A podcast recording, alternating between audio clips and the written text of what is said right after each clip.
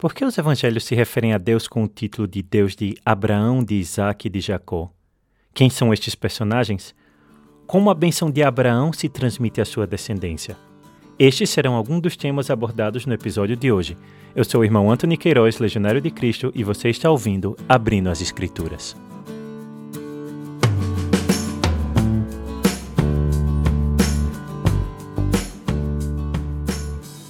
Bem-vindos a mais um episódio de Abrindo as Escrituras. Este é o sexto episódio da nossa viagem pelo Antigo Testamento e hoje falaremos sobre a descendência de Abraão, como de Abraão chegamos a Israel. No episódio anterior, nós encontramos este grande personagem chamado Abraão e buscamos compreender a aliança feita com ele por Deus. Vimos que Deus prometeu a Abraão três coisas: primeiro, uma descendência Segundo, a possessão da terra de Canaã, onde ele se encontrava. Terceiro, que por meio dele todas as nações seriam abençoadas. Uma bênção para todas as nações no nome de Abraão. No capítulo 25 do Gênesis, lemos sobre a morte de Abraão. Depois de uma vida longa e feliz, ele é sepultado ao lado da sua esposa Sara, sepultado na terra de Canaã, e pelos seus dois filhos, Isaac, o filho de Sara, Ismael, o filho de Agar, a escrava de Sara. O Gênesis dedica então alguns versículos a Ismael e a sua descendência, mas logo em seguida passa a narrar a história de Isaac, depois do filho de Isaac, Jacó, e dos doze filhos de Jacó que darão origem às tribos de Israel. Esta é a história que nós seguiremos lendo os capítulos seguintes do livro do Gênesis. Sobre Isaac, a Bíblia nos diz muito pouco, sempre em relação ou com Abraão, o seu pai, ou com Jacó, o seu filho. Nós sabemos que o nome de Isaac vem do hebraico Sahak, que significa sorrir. Assim, no seu nome está expressado tanto a alegria dos seus pais, Abraão e Sara, pelo seu nascimento, quando os dois já eram velhos e Sara era considerada estéril, quanto também a benevolência de Deus, que sorri, não? que mostra a sua eh, complacência com Abraão e com Sara. Portanto, Isaac é o filho da promessa. O Gênesis não dedicará tanto tempo a narrar a história de Ismael, que também era filho de Abraão, mas não é aquele que recebe a promessa. É Isaac, o filho da promessa.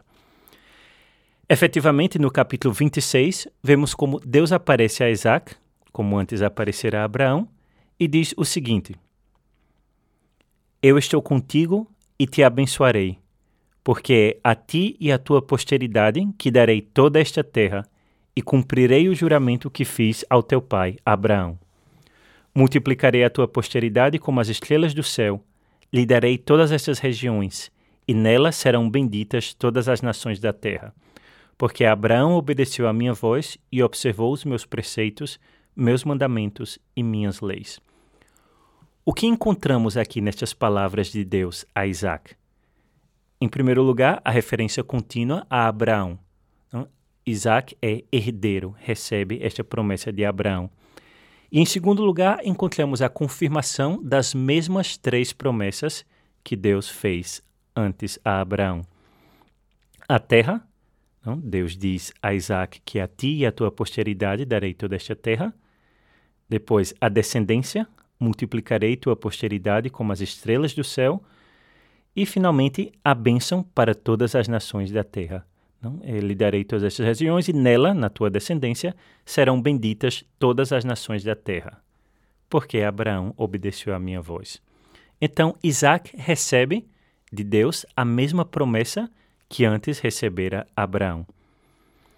No capítulo 25, lemos que Isaac se casa com uma mulher chamada Rebeca e, como Sara, Rebeca parece ser incapaz de conceber filhos. A situação não era tão dramática quanto a de Abraão e Sara, pois é, Isaac e Rebeca eram muito mais jovens do que eram Abraão e Sara. Mas a situação parece repetir-se, não? A impossibilidade, a aparente impossibilidade do cumprimento da promessa de Deus. Lembramos que nessa situação, o que fez Abraão? Buscou um subterfúgio, é, unindo-se com Agar, a escrava de Sara, para com ela ter um filho que lhe daria descendência. Isaac, ao contrário, não faz isso. Lemos no versículo 21. Isaac rogou ao Senhor por sua mulher, que era estéril. O Senhor ouviu-o e Rebeca, sua mulher, concebeu. Então, Isaac aqui age em um modo diferente do que fizera antes o seu pai Abraão. Diante da impossibilidade, não busca um subterfúgio humano, mas reza, né? coloca diante do Senhor a dificuldade que ele encontra e confia. Lemos que Rebeca concebeu e não apenas um filho, mas gêmeos, Jacó e Esaú. A partir daí, a partir do capítulo 26 do Gênesis, o foco da narração muda para os filhos de Isaac. Isaac vai aparecer pouquíssimo, daí em seguida, passando a ser um personagem coadjuvante até a sua morte, que veremos no capítulo 35.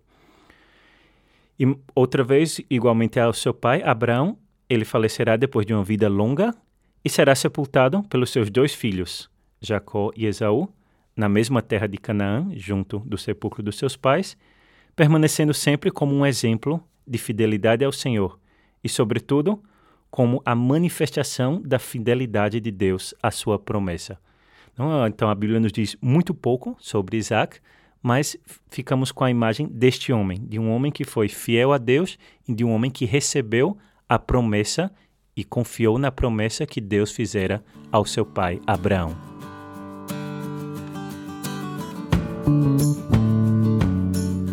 A partir do capítulo 25 e até o capítulo 35, o livro do Gênesis se enfoca na história de Esaú e Jacó, especialmente deste último. É uma história bastante interessante que vale a pena ser lida e meditada, e ao invés de contar toda a história aqui, eu pretendo apenas sublinhar alguns temas essenciais para entender o que acontece nesses dez capítulos do Gênesis. Vemos que Isaac passa a um segundo plano e é a, a relação entre os dois filhos que será o tema destes primeiros capítulos a partir do capítulo 25. O primeiro tema importante para entender a história de Esaú e Jacó é a questão da primogenitura. No direito hebreu, a herança do pai não era dividida entre os filhos, como se costuma fazer hoje em dia, mas era legada integralmente ao primogênito, que após a morte do pai assumia o seu papel de chefe na família.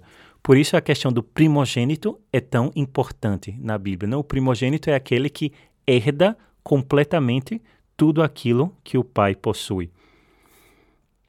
No caso de Isaac, o papel do primogênito é ainda mais importante, pois a sua herança não é somente material, mas é espiritual. Não? Isaac deve transmitir ao seu primogênito a bênção recebida por meio de Abraão, o seu pai. Então, a qual dos dois filhos será transmitida esta bênção? A Esaú ou a Jacó? O autor sagrado utiliza a imagem das dores do, da gravidez de Rebeca para mostrar a disputa entre os gêmeos pela primogenitura.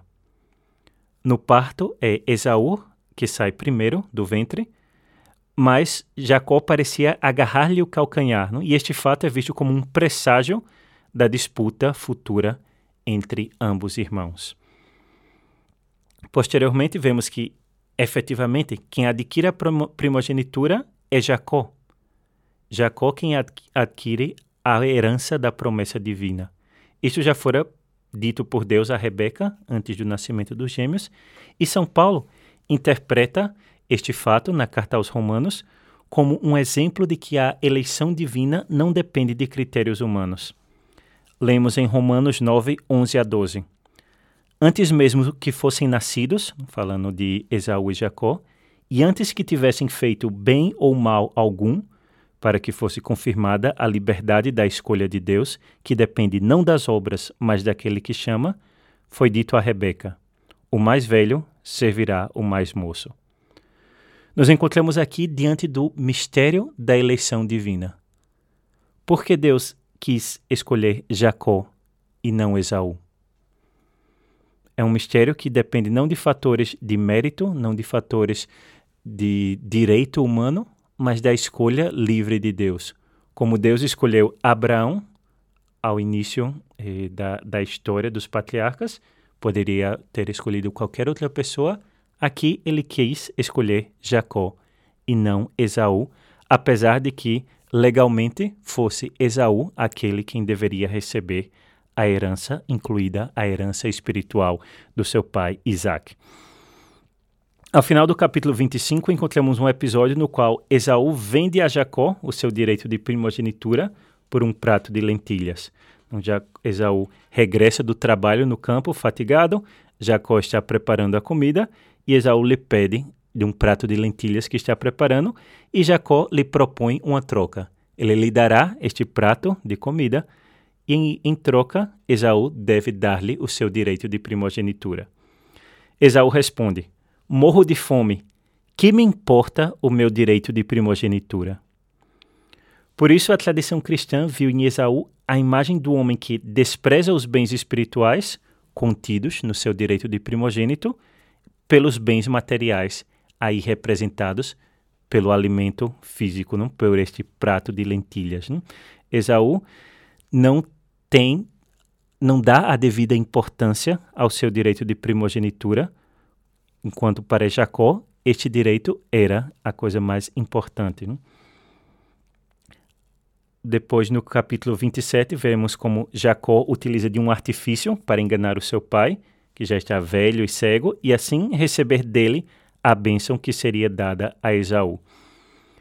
Para entender esse capítulo, temos que considerar que na mentalidade bíblica, a bênção não é somente um desejo de que algo suceda bem para uma pessoa ou uma oração, mas é uma palavra eficaz. Isaac tem o poder de abençoar porque ele recebeu de Deus a bênção dada a Abraão, e ele deve transmitir esta bênção ao seu filho. Uma vez dada a bênção a Isaac, ele não pode voltar atrás para corrigir a aparente injustiça. A bênção está dada e nada pode ser feito por Esaú, que perdeu esta bênção.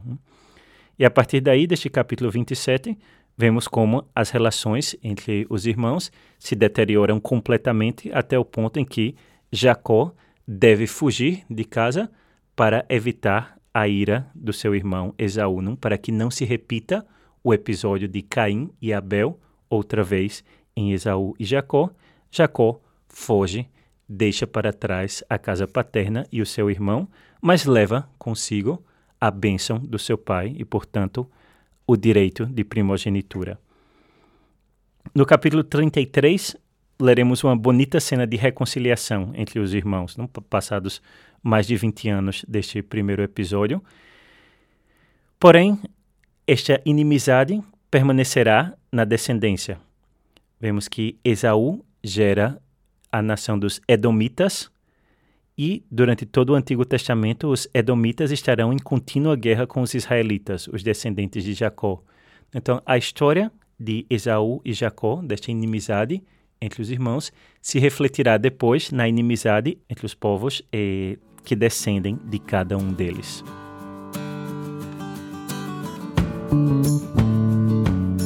O segundo tema que eu gostaria de mencionar para compreender bem esta história de Jacó e Esaú é a própria figura de Jacó. Por quê? Acredito que Jacó nos ajuda a desfazer uma concepção equivocada que podemos ter ao ler a Bíblia. Muitas vezes pensamos que a Bíblia nos conta somente histórias de homens virtuosos, como se fossem exemplos morais que devemos seguir. Porém, se lemos atentamente estes capítulos, veremos que Jacó está longe de ser um exemplo a seguir. No capítulo 27, por exemplo, Jacó, como já vimos, utiliza um artifício em colaboração com a sua mãe para enganar o seu pai. Isaac, que está velho e cego, quer abençoar a Esaú e Jacó se disfarça de Esaú para roubar a bênção que Isaac deveria dar a Esaú.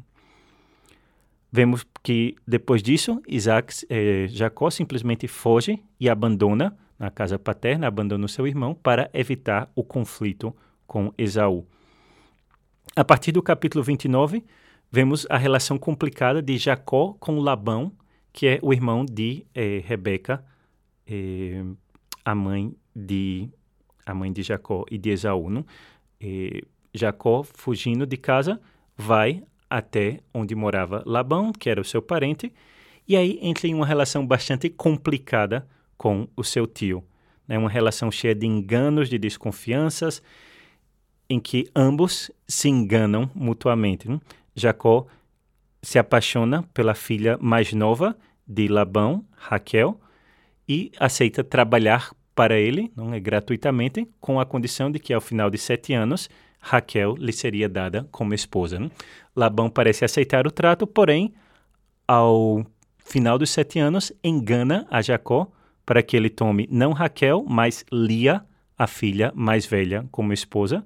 E assim, Jacó trabalha outros sete anos para Labão para poder tomar também Raquel como esposa. Né? Então vemos que aqui Jacó adota a bigamia, casando-se com Lia e com Raquel, né? mais uma vez uma atitude moral reprovável, e além destas, tem filhos com as escravas de ambas mulheres. Hum? Vemos que Jacó, em certo sentido, se vinga de Labão, enriquecendo a custas de trapaças, hum? e atribui a Deus a sua sorte por estes, eh, este enriquecimento. Finalmente, ele abandona o sogro, levando consigo as mulheres, os filhos e parte do rebanho de Labão. No, então, quando vemos esse personagem de Jacó, que recebe a bênção de Deus, que é o herdeiro de Isaac e de Abraão, podemos pensar por quê? Sabe por que este homem uh, trapaceiro, bígamo, mentiroso recebe a bênção de Deus? Para isso é importante entender que a Bíblia não é a história de homens e mulheres santos. Sim, existem santos, existem exemplos morais na Bíblia, mas a Bíblia não é sobre isso. A Bíblia é a história da ação de Deus para a nossa salvação. Portanto, Deus não teme entrar no pecado do homem para salvar-nos deste pecado. Jacó foi elegido por Deus para receber a bênção, não porque era um santo, mas porque Deus quis eleger a Jacó para receber a sua bênção. As suas sérias falhas morais não anulam a, a eleição de Deus. Portanto, o que se ressalta na história de Jacó não é o seu caráter exemplar. Jacó está longe de ser este caráter, mas é justamente a ação salvífica de Deus. E este é o tema que temos que entender para compreender em profundidade essa história de Jacó. Será o nosso terceiro tema. Para entender a história de Jacó, vimos primeiro a importância do conceito da primogenitura e depois enfocamos o nosso olhar sobre este personagem de Jacó que está longe de ser exemplar. Para entender realmente o que acontece aqui, temos agora que olhar para o personagem principal da história de Esaú e Jacó, que não é nenhum dos dois gêmeos, mas é Deus mesmo. Deus é quem orienta, quem guia a história para atingir o objetivo da salvação. E, sobretudo, na história de Jacó, vemos a presença de Deus em três momentos particulares. Né? Entre os capítulos 25 e 35 do Gênesis, existem três momentos que podemos chamar teofanias, ou seja, aparições de Deus, nas quais Deus que está sempre aí, no, eh, guiando a história de Jacó, protegendo, aparece explicitamente e manifesta a sua vontade ou seu desígnio a Jacó. Vamos dar uma olhada nessas três teofanias. A primeira dessas teofanias está no capítulo 28. Jacó rouba a bênção do seu pai, está fugindo do seu irmão Esaú e está abandonando a terra de Canaã. Ele dorme sozinho na noite, no ermo, como um fugitivo. Ele é, está utilizando uma pedra como travesseiro e aí ele tem uma visão que é conhecida como a escada de Jacó, ou o sonho da escada de Jacó. Pois Jacó vê uma grande escada partindo do lugar onde ele está até chegar ao céu. E no topo desta escada está Deus mesmo, que lhe diz: eu sou o Senhor, o Deus de Abraão, teu pai, e o Deus de Isaac. Darei a ti e à tua descendência a terra em que estás deitado. Tua posteridade será tão numerosa como os grãos de poeira no solo. Tu te estenderás para o ocidente e para o oriente, para o norte e para o meio-dia, e todas as famílias da terra serão benditas em ti e em tua posteridade. Mais uma vez, vemos que Deus repete as três promessas feitas a Abraão, dessa vez a Jacó, e ao repeti-las, menciona não somente Abraão, mas agora também Isaac, que passa a fazer parte desta linha sucessória que Deus elege, elige para a salvação dos homens. Jacó está em uma situação desesperada, não? está deixando para trás seus pais, a sua família, tudo aquilo que ele conhece, indo em direção ao, ao desconhecido e está abandonando a terra prometida. Está abandonando a terra que Deus lhe confirma agora que ele deve herdar. Não? Por isso, Deus acrescenta uma promessa pessoal, exclusiva para Jacó, além destas três promessas que são para toda a sua descendência. Deus diz: Eu estou contigo para te guardar aonde quer que fores, e te reconduzirei a esta terra. Não te abandonarei sem ter cumprido o que te prometi. Vejam que Deus não pede nenhuma contrapartida a Jacó. Não diz: Eu serei fiel se tu fores fiel. Deus simplesmente declara que será assim declara que estará sempre com ele, não o abandonará e cumprirá tudo o que prometeu. Jacó se levanta do seu sono, é, reconhece que este lugar é a casa de Deus, portanto, esta localidade será nomeada Betel, que em hebraico significa propriamente isso, não casa de Deus. E Jacó faz o seguinte voto: diz: Se Deus for comigo, se ele me guardar durante esta viagem que empreendi me der pão para comer e roupa para vestir, e me fizer voltar em paz à casa paterna, então o Senhor será o meu Deus. Enquanto a promessa de Deus a Jacó é feita sem condições, Jacó estabelece uma série de condições para que o Senhor seja o seu Deus.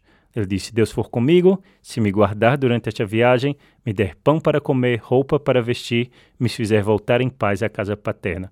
Ou seja, a adesão de Jacó a Deus está condicionada e se cumprirá somente no caso em que o Senhor lhe dê os bens necessários para a sua vida. Ele não promete uma fidelidade à promessa de Deus imediata, direta, como fizeram antes Abraão e Isaac. Então, nesse sentido, a fé de Jacó é muito menor em comparação à fé de Abraão, que não pediu a Deus nenhuma garantia, mas se abandonou a sua promessa. Né? Então, esta primeira visão de Deus tem uma função de promessa para Jacó, mas não se dá ainda essa adesão, essa confiança plena de Jacó em Deus. Né? Jacó abandona a terra prometida e, pelos seguintes 20 anos, não terá mais nenhuma visão direta de Deus. Chegando ao capítulo 32, temos uma segunda teofania. Aqui, ao final do capítulo, versículos 23 a 33, Jacó já deixou a terra prometida, foi à casa de Labão, se casou com Lia e Raquel e agora regressa, depois de um desentendimento com Labão, à terra dos seus pais, não? passados praticamente 20 anos, com a esperança de se reconciliar com Esaú, não? esperando que depois de todo este tempo a sua ira já esteja aplacada. Jacó teme o que o irmão lhe fará e, portanto, organiza todo um, uma comitiva para encontrar-se com ele. Ao final, se separa da comitiva e, mais uma vez, se encontra só no ermo e à noite, como fora da primeira vez. Aqui lhe aparece uma figura misteriosa. Temos este, esta descrição da Bíblia que está envolta em mistério. Não, não é claro o que acontece aqui. Jacó começa a lutar com essa figura. E estão lutando toda a noite. Jacó pergunta o nome a esta figura, porém, este homem, este ser, não lhe revela o seu nome. Ao romper a aurora, este que lutava com Jacó diz que o deixe ir, mas Jacó responde que não o deixará partir até que ele se abençoe, que, até que ele o abençoe. Se dá esse diálogo no qual este, este ser muda o nome de Jacó a Israel. que significa aquele que lutou com Deus e com os homens e venceu. Com este novo nome, o povo de Deus será reconhecido na Bíblia. Vejam que interessante. O nome do povo de Deus não é dado por Abraão, nosso pai na fé. Não é dado a Isaac, aquele que demonstrou mais piedade e mais confiança em Deus entre todos os patriarcas. Mas o nome do povo de Deus vem de Jacó, vem de Israel, este nome que é dado a Jacó. Com este nome, ele recebe de Deus, pois é claro, é, pela passagem que este, este ser que luta com ele é um ser divino, é uma manifestação de Deus, ele recebe de Deus uma nova identidade. Lemos em Apocalipse 2,17 a seguinte promessa de Deus: Ao vencedor darei um nome novo, que ninguém conhece, senão aquele que o receber. E é isto que acontece com Jacó. Em certo sentido, toda a sua vida foi uma luta com Deus e com os homens para receber esta bênção de parte de Deus. Não? E aqui Deus reconhece os seus esforços e lhe dá a sua bênção e muda o seu nome para Israel, que assim será este nome novo. Finalmente, a última teofania encontramos no capítulo 35. Deus ordena a Jacó que retorne a Betel, o lugar onde lhe aparecera pela primeira vez, mais de 20 anos atrás, ao sair da terra de Canaã. Antes Jacó estivera aí como um fugitivo, agora volta, rico, casado, com filhos, reconciliado com seu irmão, numa situação completamente diferente. Em Betel, o Senhor lhe aparece mais uma vez e confirma a mudança do seu nome para Israel e as promessas feitas anteriormente. Aí, toda a família de Jacó renuncia aos deuses estrangeiros que traziam consigo e se comprometem à aliança feita com o Senhor. Ou seja, como Deus foi fiel à promessa que fizera a Jacó, lá atrás, no capítulo, no capítulo 28, aqui no capítulo 35, Jacó cumpre a sua promessa de adotar o Senhor como o seu único Deus. A história de Jacó termina assim com um final feliz. Mas esse final não é dado pelas suas maquinações, pelos seus artifícios, mas pela proteção do Senhor.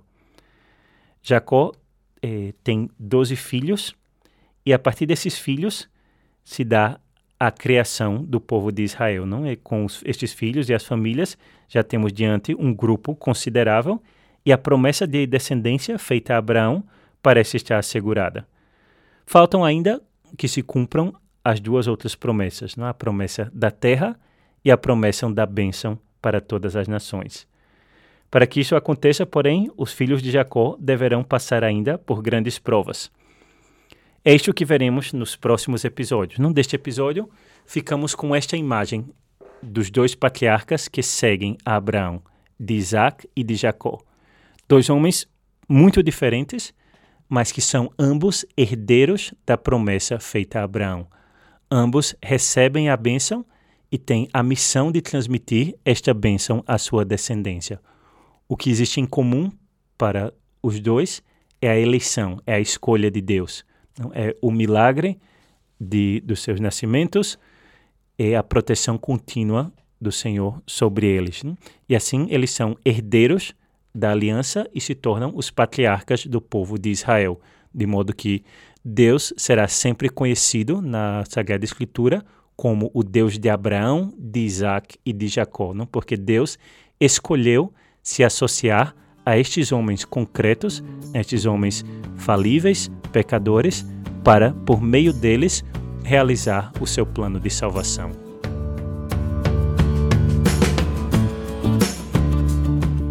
Espero que você tenha gostado deste episódio. Não esqueça de se inscrever no canal para continuar acompanhando os próximos podcasts e de divulgar para que mais pessoas tenham acesso a este material. Se você tiver algum comentário, dúvida ou sugestão, escreva-nos a rcencasapodcast.gmail.com. Continuaremos o nosso caminho no livro do Gênesis na sexta-feira, 4 de setembro. Até lá!